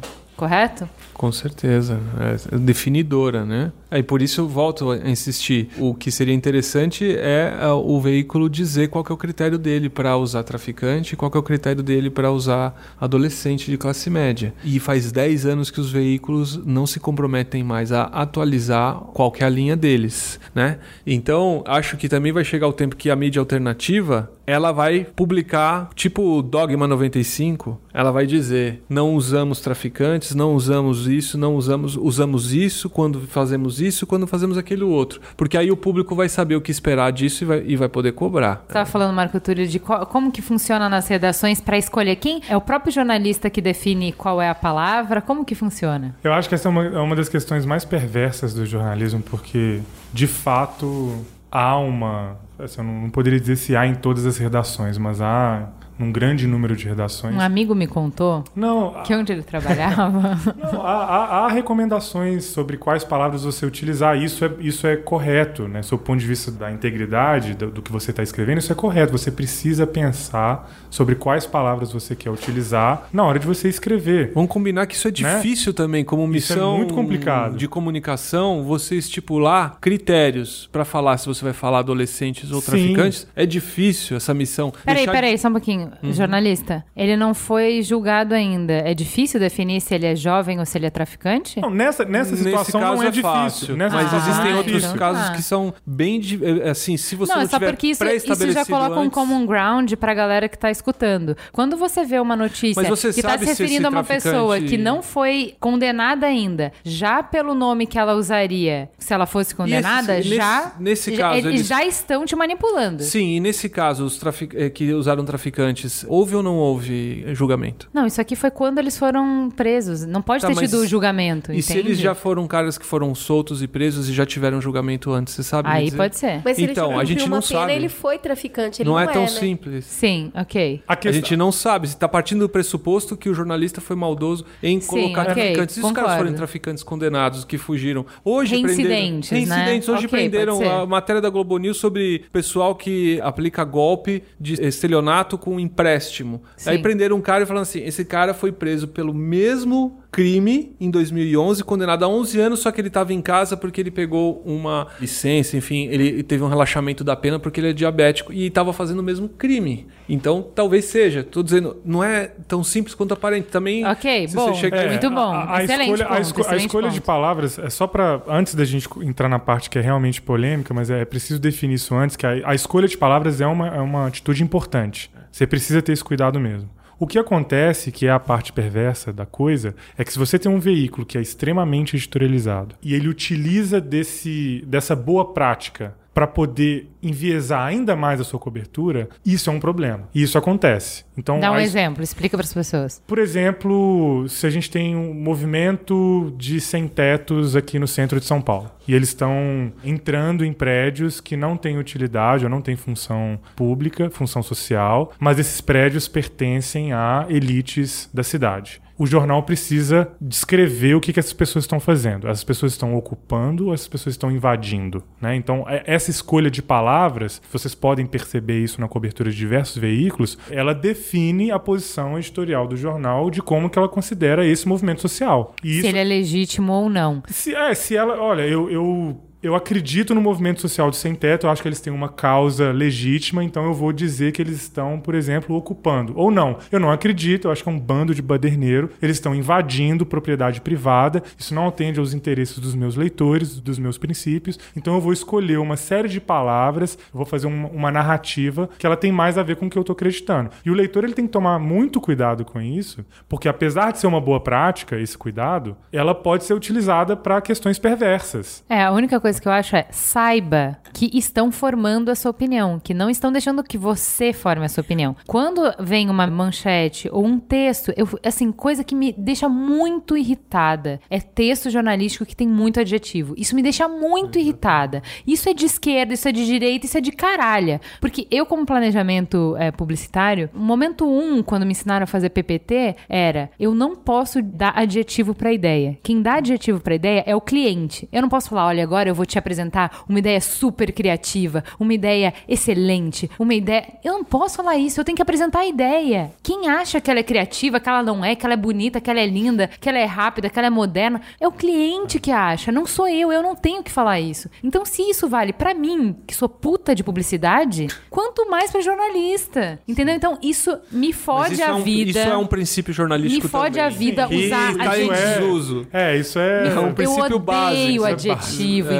Mas tem uma outra questão também, já que hoje é o Dia Internacional das Questões Polêmicas né, e das Generalizações Perigosas, que é uma coisa que precisa ser dita também. Jornalista, gente, me perdoem, mas jornalista escreve para jornalista. Pronto, falei. Jornalista Ah, publicitário escreve- só cria pra prêmio, Jornalista tá não escreve para leitor. Eu tô generalizando, claro, mas na maior parte das situações, o jornalista está preocupado em agradar o editor, em, agrada... em como que ele vai escrever um texto que vai ser aprovado e vai ser cortado o menos possível. Então, é importante entender também que a pessoa que está escrevendo, a não ser em casos especiais, com repórteres que são consagrados, que têm uma liberdade maior e tal, mas na maior parte dos casos, os repórteres, as pessoas que escrevem, são, entre aspas, doutrinadas a escreverem aquilo que aquele veículo acredita e da forma como ele acredita. Então tem uma cultura local de redação que define a forma como ele vai escrever, como ele vai concatenar as ideias, as expressões que ele vai utilizar. E ele tem em mente, na hora que ele está escrevendo, o editor dele, que vai ler e vai meter a caneta no texto dele, vai falar que está errado, vai falar que está certo. Ele não está escrevendo para você que está escutando a gente hoje, mas ele está escrevendo para o editor dele. E, isso, e eu acho que isso faz parte também um pouco da dinâmica que os veículos estabelecem com seus leitores, que é eu estou editando um conteúdo da forma que eu acho mais apropriada e devida, e você vai acreditar em mim ou você vai gostar disso ou não. Mas isso precisa ficar claro, e isso às vezes não é claro. Porque às vezes a pessoa cai em cima do repórter ou cai em cima da, né, da situação como se aquilo fosse pessoal. E assim, é, é um jogo complicado, é um jogo complexo, assim, é uma dinâmica complexa. Uma sensação que eu tenho hoje, principalmente em Facebook e em Twitter, é que a pessoa não tá buscando se informar. Ela tá pegando uma, uma manchete só pra falar, tá vendo? Eu falei, seu babaca. Confirmar a tese que ela já É, tinha a- antes. é, ela não quer se informar, ela só quer alguém pra chancelar aquilo que ela já acha que é não, verdade. não. Ela quer alguém eloquente pra falar de maneira contundente uma ideia que ela já tem. Então, Uma assim, eu, eu só, eu só não ela. consigo ganhar a discussão, mas agora eu vou pegar o texto do Reinaldo Azevedo e agora eu acabo com vocês. Ou agora eu vou pegar o Sakamoto e eu vou esfregar na cara Na da sociedade. Cara, e que eu não vou- sei escrever bem assim, mas era isso que eu diria se eu soubesse escrever. Exatamente. Então, o que eu É a vejo falácia da autoridade, né? Exatamente. Eu não quero me informar, sabe? Eu só quero alguém que escreva bem pra eu esfregar um texto bem escrito ou pelo menos mais claro na sua cara que não eu quero concorda com o que eu já te é falei autoridade que é uma que verdade. comigo. Mas não é, não é só autoridade, mas é também o dom da oratória. São pessoas que Então, sabem escrever, são pessoas que Como sabem sair falar. disso? O que se diferencia disso? É o que dá mais trabalho, o que custa mais caro, uma coisa chamada apuração. O Caco Barcelos, citado aqui, dá aula de apuração no programa dele da Globo. O- Sim, Profissão Repórter. Profissão Repórter. Aquilo ali é jornalismo. Então, se a pessoa está interessada em ir além de ficar confirmando a tese dela ou brigando com quem é contra e se informar, ela deve se nortear pelas informações que vêm de alguém que fala baseado em apuração. Como que você distingue isso? Vê se ele está falando, como você disse, Juliana, se o, a- o discurso dele não é baseado em adjetivos e sim em? Em informação. O que, que é informação, gente? Informação é número, informação é dado, informação é quando você afirma alguma coisa e remete à fonte de origem do documento, do isso é o trabalho que o jornalista deveria fazer. Então, o leitor que está interessado em informação, ele fala assim: esse cara está me dando informação, deixa eu ver aqui se alguém tiver esse interesse. Deixa eu ver, esse cara ele tá mais dando a opinião dele ou ele tá mais, ou mesmo que ele esteja dando a opinião dele, mas a opinião dele é baseada em fatos?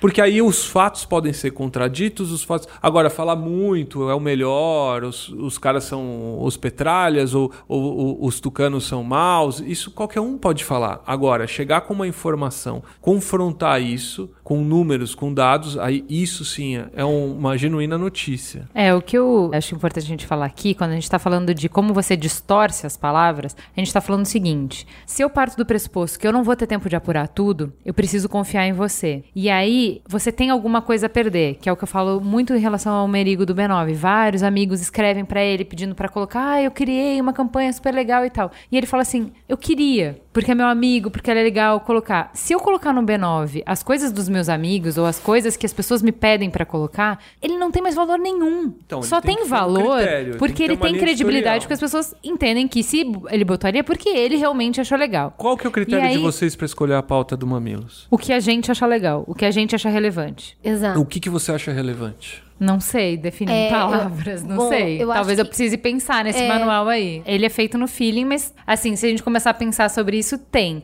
O que eu queria falar é assim, então vamos lá. Então a gente tá falando de credibilidade que se você não, você tem que ter alguma coisa a perder. O que eu acho uma merda é o jornal poder mentir pra você ou ele poder te manipular porque ele não tem nada a perder. O que eu acho que eh, antigamente se tinha e hoje alguns blogueiros ainda têm, muitos perderam, mas assim, o que ainda se tinha é, se eu perder a minha credibilidade, eu não tenho nada, eu não tenho nada pra oferecer. O que as pessoas compram de mim é isso. Você só vai colocar esse medo no veículo quando você efetivamente estiver atento pra essas distorções. Então, o que, que eu vou falar? De uma capa da Folha, do dia 8 de novembro de 2013, que ele coloca assim: Auditor preso diz que prefeito tinha ciência de tudo. E tem uma foto gigante do Haddad. Isso foi no início do mandato do Haddad. Quando você fala, auditor preso diz que prefeito tinha ciência de tudo, e você põe uma foto foto do Haddad, Prefeito de aspas, fucking quem você tá falando. Você tá falando do Haddad. Todo mundo entende que é do Haddad. Você lê a matéria, é do Kassab que eles estão falando. Um veículo que faz isso, eu nunca mais acredito nele. Nunca mais. Eu vou ler a Folha? Sempre. Mas eu não acredito na Folha. Porque ela já fez isso comigo. Ela mentiu pra mim. na Agora, cara dura. Eu também quero dar um depoimento de redação assim também. Não duvido que tenha sido calculado para se denegrir o Haddad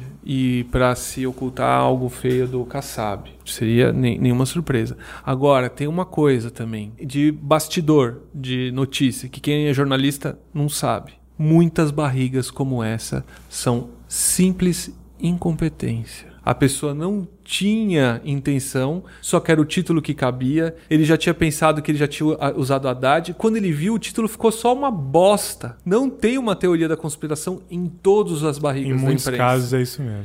Em todas. a- Muito, e assim, não tem só que- editor pra isso, não? Porque Mas o meu passa, título não sai assim. mas Mas às vezes- Pois é, Às vezes- mas isso que você falou tá muito importante. As redações estão em crise financeira violenta, gente. Assim como a publicidade. Por quê? Porque ninguém quer pagar por notícia. A nova geração, eu sou tiozinho, eu tenho 43 anos.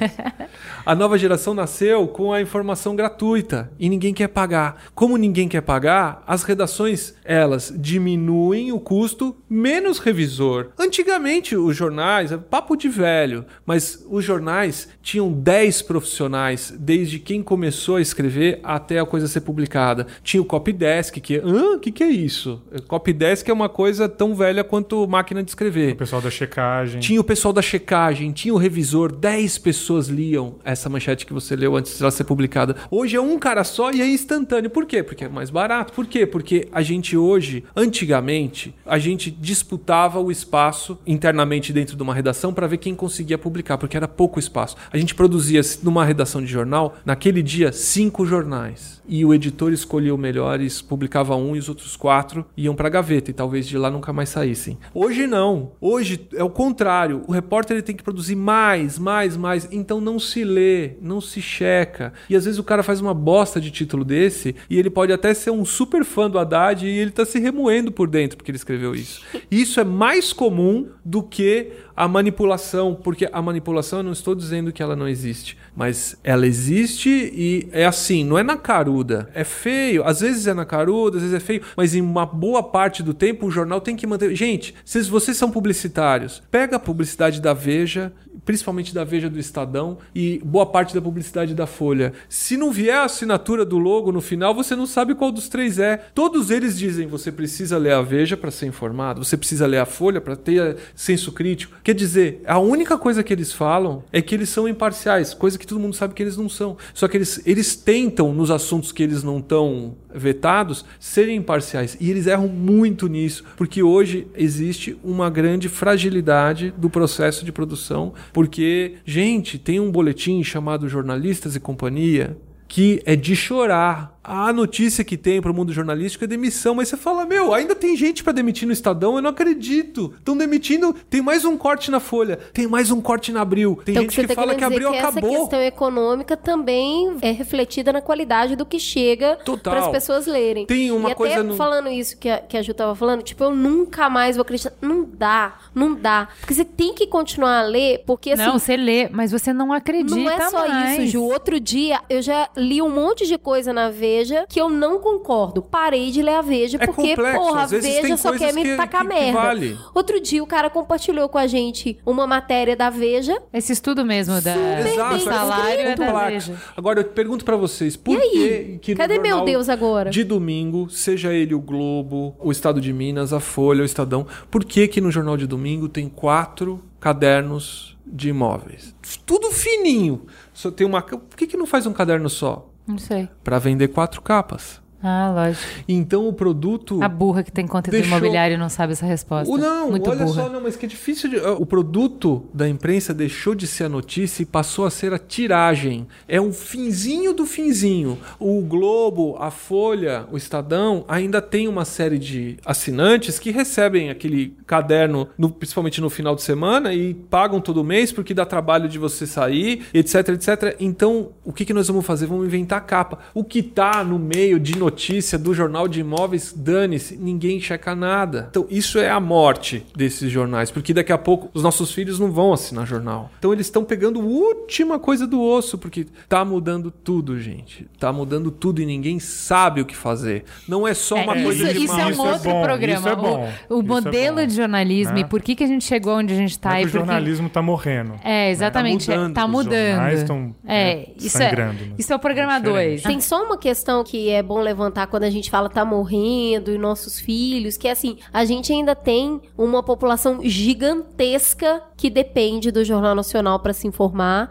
e que, cara, tem acesso ao impresso na banca para ler. A gente sabe que o brasileiro, a gente acaba ficando preso na bolha São Paulo Zona Oeste, né? E a hora que a gente vai pensar no cara que tem pouquíssima condição de aquisição, esse cara vai ouvir o rádio, é esse cara que vai assistir o Jornal da TV, esse cara que ouve o da Atena. Então a gente ainda tem um caminho gigante de mudança na informação para que ela chegue a todos os níveis. A gente não pode só cometer o erro de ficar em São Paulo, entendeu? Então quando a gente fala assim, tá mudando, tá, mas até isso chegar para uma população de 200 milhões de pessoas, onde só metade tem acesso à internet, Mas o que a gente sabe é que o pessoal fora do centro Rio e São Paulo, o consumo de informação via internet está numa ascendente absurda. Primeiro porque os jornais locais não têm a menor credibilidade que eles são capturados pelos líderes políticos, todos. Você compra um jornal, na pior acepção da palavra, regional com muita facilidade. Então, eles não são importantes. O que são importantes são os blogs regionais. E a audiência do Jornal Nacional, que ainda é o líder, que ainda realmente influencia muito, tá numa derrocada absurda, uma crise. Não sei quanto mais tempo tem, vai ter de Jornal Nacional com o poder que ele tem. O pessoal, é, e aí o seu público pode confirmar, que está nos outros estados, eles estão, é, inclusive por eles não se identificarem no noticiário, eles estão cada vez consumindo menos, mais rápido a mídia mainstream. E ah, o que está influenciando mais são os veículos novos na internet. É, eu queria, só pra gente encerrar, que a gente precisa encerrar, a gente falou já sobre como as palavras mudam de acordo com a linha editorial do jornal, e agora eu queria falar assim, é do chão, é do último estágio, que é quando não tem nada de verdade. Aí eu- isso sim é a barriga. Quando é uma notícia que não foi checada, essa notícia não existe, ou é uma mentira deslavada, às vezes não por má fé, mas por falta de checagem. E aí eu queria que você fizesse uma palhinha de qual foi o seu experimento com esse assunto. Bom, em 2010 eu lancei um documentário chamado O Abraço Corporativo, que é, ele é um documentário acompanha tese, né? é, sobre isso. Ele acompanha um especialista em RH que faz de tudo para aparecer na imprensa. Um E- suposto especialista. É. Pois é. Ele é apresentado como um especialista em RH e ele é o entrevistado perfeito, porque ele topa falar qualquer coisa. Tem a parte do. Também mereceu outro programa que é a coisa do personagem. Vocês falaram do Sim. jornalismo declaratório. Existe o jornalismo de personagem. Todas as matérias sobre. Tem meninas que trabalham com podcast, são loiras. E sai dessa tese até achar três personagens que falem: É, eu, eu trabalho com podcast e sou loira. Se você encontrar duas morenas no caminho, você não você descarta. Com isso, você fala qualquer coisa. Então, ele era o próprio. Ele se oferecia para ser personagem em tudo que as matérias. Enfim, ele entrou na imprensa, todos os grandes grupos de comunicação deram espaço para ele e, esse consultor que chama Ari Itinen, ele não existe. Eu criei ele. Ari Itinen é mentira, ao contrário. Ele foi encarnado por um ator, que é o Leonardo Camilo, um grande ator, e que de forma primorosa incorporou um canastrão de marca maior e ele só falava um bando de obviedades, enfim. é, Ele tem uma tese que é da SEBAC, da Confraria Britânica do Abraço Corporativo. Nada disso existe, Nada gente. disso existe. Que combate a inércia do afastamento, que é uma doença causada pelo excesso de tecnologia. Gente, não existe. Você googla essas coisas e nada disso existe e a, galera gente criou, comprou. A gente criou tudo isso, todo mundo comprou, só que o próprio Todo mundo, ele tá auto- falando, ele, assim, a gente tá falando de Grupo Abril, Globo, Band, Isto É, Caros Amigos, TV Cultura, Diário Brasiliense, R7, Record. Assim, não sobrou pra ninguém. Folha.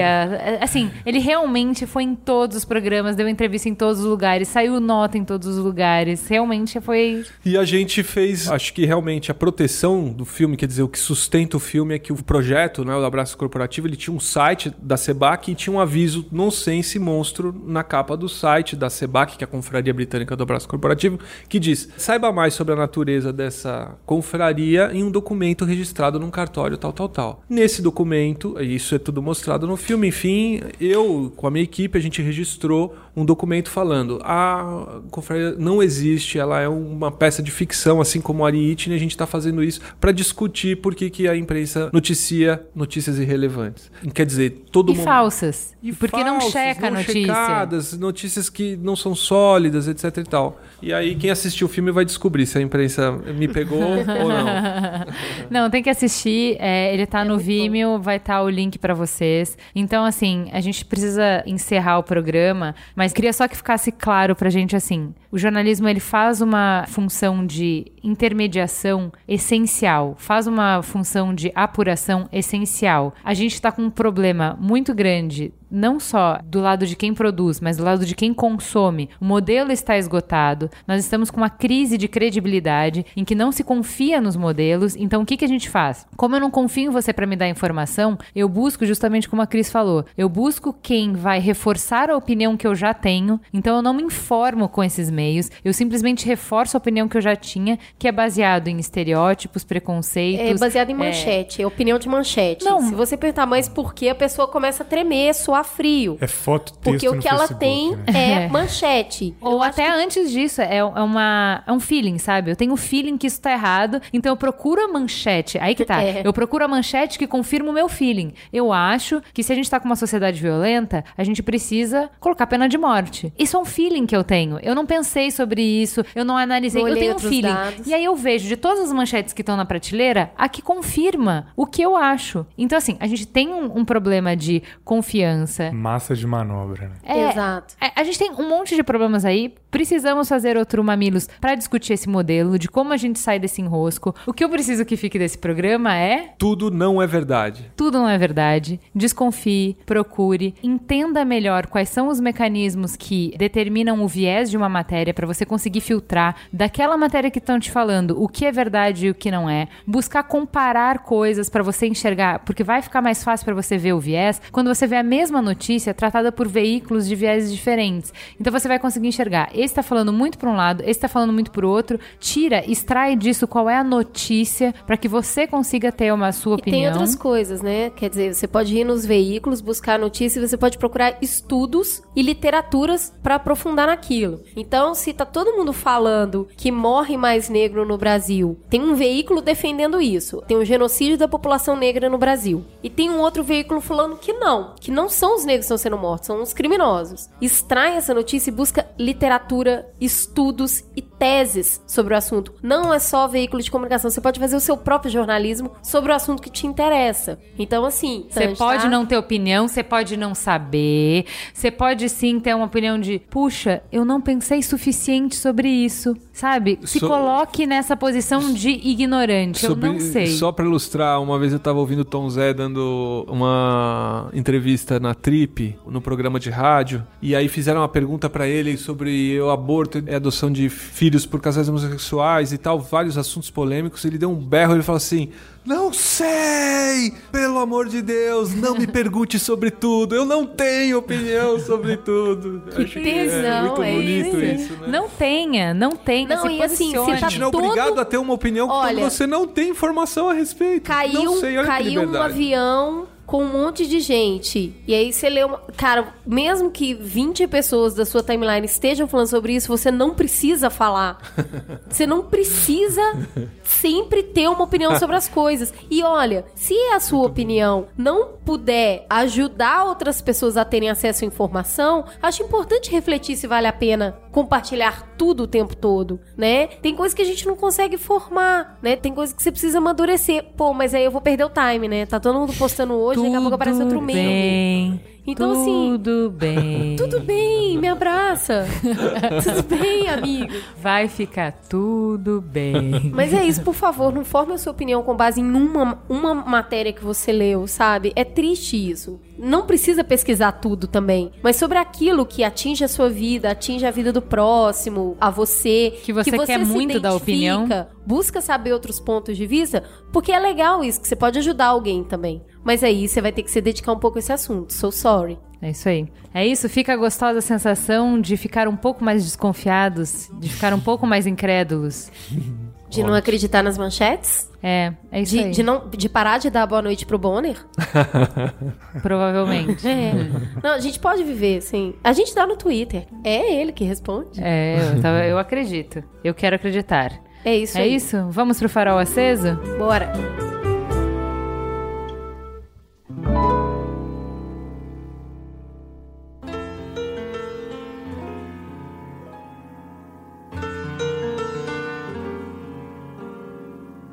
Então vamos lá. Cris, qual é o seu farol aceso? Então, que é o seguinte, ficando nessa linha documentário que eu quero mostrar, mas o que eu preciso que você também saiba, eu assisti recentemente no Netflix, a gente não tá sendo paga pelo Netflix, mas é que tem um monte de coisa bacana mesmo. E eu assisti o documentário Viruga, que é sobre um Verrugas. não, cacete. É, é, é virunga, tá? Porque eu sempre Segunda falo... série!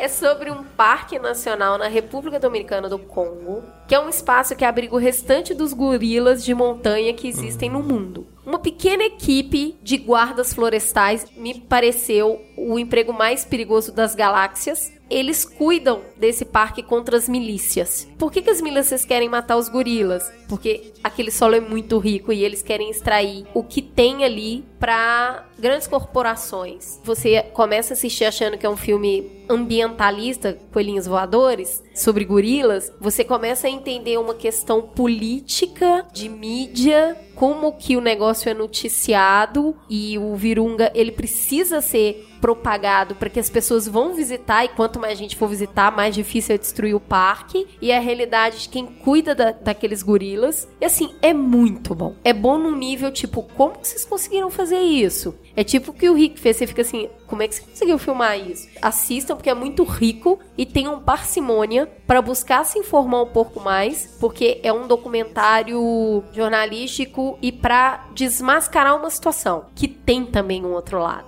Então, assim, casa bem com a pauta, mas tem essa parada de gorila que você olha para aquilo lá e, meu, é muito bacana. e é muito rico, é bom, é bom assistir. Marco Túlio. Eu tenho duas recomendações hoje. Eu gosto muito assim de ciência, né? Trabalhei como repórter de ciência. Eu acho que o assunto que a gente tratou hoje tem bastante a ver com o pensamento científico, com o método, né? Com critério, com questionar a autoridade. Então tem um livro muito legal de uma filósofa chamada Rebecca Goldstein, que chama Platão no Googleplex. Então a Rebecca, ela, né, Não vai brincar, Platão? Cha- a Rebeca chamou para si a responsabilidade de recriar o Platão no século XXI. Então, como seria o Platão se ele tivesse fazendo uma, um tour de um lançamento de um livro nos Estados Unidos? Então, ele vai conversar com pessoas na Fox News, ele vai conversar com pessoas no Google, Nossa. ele vai conversar com pessoas em laboratórios de neurociência. Então, ele conversa coisas sobre transplante, aborto, questões atuais, mas sob a ótica da filosofia do Platão. Então isso é, é bem legal pra gente poder. Como, como, como a gente pensa, né? Como que a gente volta para essas raízes filosóficas e começa a questionar essas questões sob pontos de vista mais profundos. É um livro excelente. A minha segunda recomendação, também seguindo aqui a Cris no, no Netflix, foi liberado pro Netflix brasileiro o remake da série Cosmos. Com o Neil Ah. deGrasse Tyson, corações, Sim. corações. Coração. Pra quem não sabe, o Cosmos foi uma série lançada na década de 80 pelo Carl grande. Sagan. É, Alguém, só eu aqui que assisti. Pelo hein? Carl Sagan. Alguém assistiu, assistiu o Carl assisti, Sagan? Você assisti, pegou? mano? assisti, Marco? claro. Assisti, o- não você assisti tinha na época que foi seis lançado, meses. mas Ah, assisti, assisti depois. assistiu, não vale a pena ver de novo. Gente, eu via de criança É. e tem coisas que eu lembro até hoje. É incrível. O Carl Sagan é um astrofísico, ele, né, ele foi um astrofísico, assim, um, que estudou, ele participou da missão Voyager, que enviou duas sondas, né, para além, assim, do nosso sistema solar. Ele era um grande divulgador de ciência, um grande comunicador, e ele fez essa série, que é uma série que é basicamente uma aula, é como se fosse a aula magna sobre a vida, assim, sobre é uma, a história da ciência, é filosofia, então ele trata questões de desde o micro até o macrocosmos. E a série original ela foi muito boa, foi apresentada pelo Carl Sagan e eles fizeram um remake agora no canal National Geographic e está disponível no Brasil com o Neil deGrasse Tyson, que é também um grande comunicador de ciência hoje, que foi um cara que entrou nessa da ciência porque ele mandou uma carta pro Carl Sagan, né, quando o Carl Sagan estava lá em Yale, se não me engano, ou Cornell, e o Carl Sagan recebeu ele, mudou a vida do Neil deGrasse, que era um cara da periferia lá de Nova York, e ele apresenta essa série, ela tem efeitos especiais, é, é uma série lindíssima sobre conquistas humanas, sobre a questão da ciência de questionar a autoridade, de pensar sobre você mesmo e como que esse tipo de postura levou a humanidade a conquistar grandes coisas. Então acho que tem tudo a ver com a pauta de hoje Perfeito. e é uma série excelente para ser vista na Netflix. Muito bem. Ricardo? Eu tenho uma dica cabeçuda sobre o nosso tema aqui, chamado Jornalismo Sitiado, que é um conjunto, era um conjunto de DVDs, mas, gente, no Google deve encontrar facinho, que é um conjunto de debates sobre o jornalismo sitiado, que é isso que está acontecendo agora, o jornalismo que não sabe com crise existencial. Foi feito pelo Eugênio Butti, que é um grande pensador da comunicação no Brasil. Vale muito a pena para quem quer se aprofundar e ouvir gente de tudo que é viés, gente que está dentro, donos de imprensa, gente dentro da- das redações, gente dentro da academia refletindo sobre as questões que vocês levantaram aqui,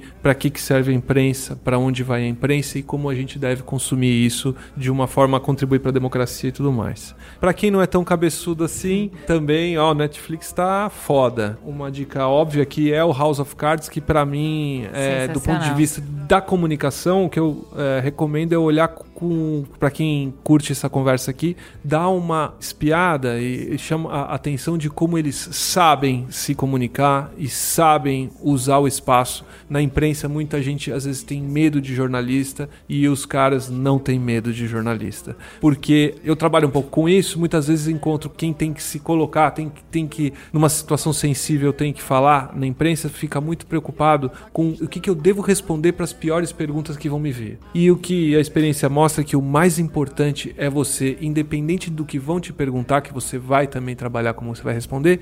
E se fosse dado para você a linha editorial, qual que seria a manchete que deva- deveria derivar da sua fala? O que, que você tem a dizer? E dizer isso em 18 segundos, que é o tempo que serve para televisão, ou numa, numa sentença que cabe numa manchete de jornal. Então, para quem tem interesse para isso, dá uma olhada que o Frank não é bolinho não, e nem a, a mulher dele em relação a isso. É aula de como se comunicar. E aí uma mais a mais acessível de todas chamar a atenção, eh, acho que vocês já consomem isso, mas quero vivamente reforçar a, acompanhar o programa do Caco Barcelos, Profissão Repórter, que é isso é aula de apuração, é a única chance de ver hoje na imprensa brasileira de forma sistemática uma produção jornalística baseada em fatos e dados, não tem adjetivo, não tem nada que se diga sem se comprovar e fatos e dados e checagem. Gente, quando vocês lerem, consumirem alguma informação jornalística, vê se tem pegada de checagem, se eles ofereceram para quem eles estão acusando a chance de falar, se o que está dito está indicada a fonte e se, se tem interesse sobre isso, se quer ser jornalista, assiste o Caco Barcelos na, na TV. Rick, você- me fez lembrar de um livro muito, muito, muito importante também, que fala bastante de várias coisas que você colocou hoje, principalmente de dados, de precisão, né? Que é o livro Jornalismo de Precisão, do Philip Myers, que foi é, publicado na década de 70 e que tem relevância até hoje, que foi o livro que é considerado por muitos que lançou essa área aí do jornalismo de dados, que muita gente tem falado hoje, que é assim, é um tratado sobre como se fazer jornalismo com rigor, com critério, utilizando dados, com checagem. Então é um livro assim que todo mundo deveria ler que tem interesse nessa área, Jornalismo de Precisão, do Philip Meyer. Muito bem, a minha dica é o filme O Abutre com Jake Gyllenhaal, que faz a gente pensar sobre esse consumo de notícia, sobre o limite entre entretenimento e notícia e sobre o nosso voyeurismo. Sobre o quanto a nossa demanda também dirige o que nos é ofertado e quanto a gente também é corresponsável pela qualidade das coisas que a gente consome. É isso? Fica gostosa a sensação de discutir até a nossa própria existência. e aí, cara? A gente vai ter que se definir. Gente, muito obrigada, foi muito legal. Muito, muito obrigada. Aguardem a volta deles para a segunda parte do programa sobre jornalismo para falar sobre modelos de jornalismo. É isso aí, obrigada. vamos, re- vamos resolver esse nó. Beijo. Beijo. Valeu, Valeu, gente. Foi um prazer. Sinto que ainda vou penar com essa pequena mais. O blues já valeu a pena.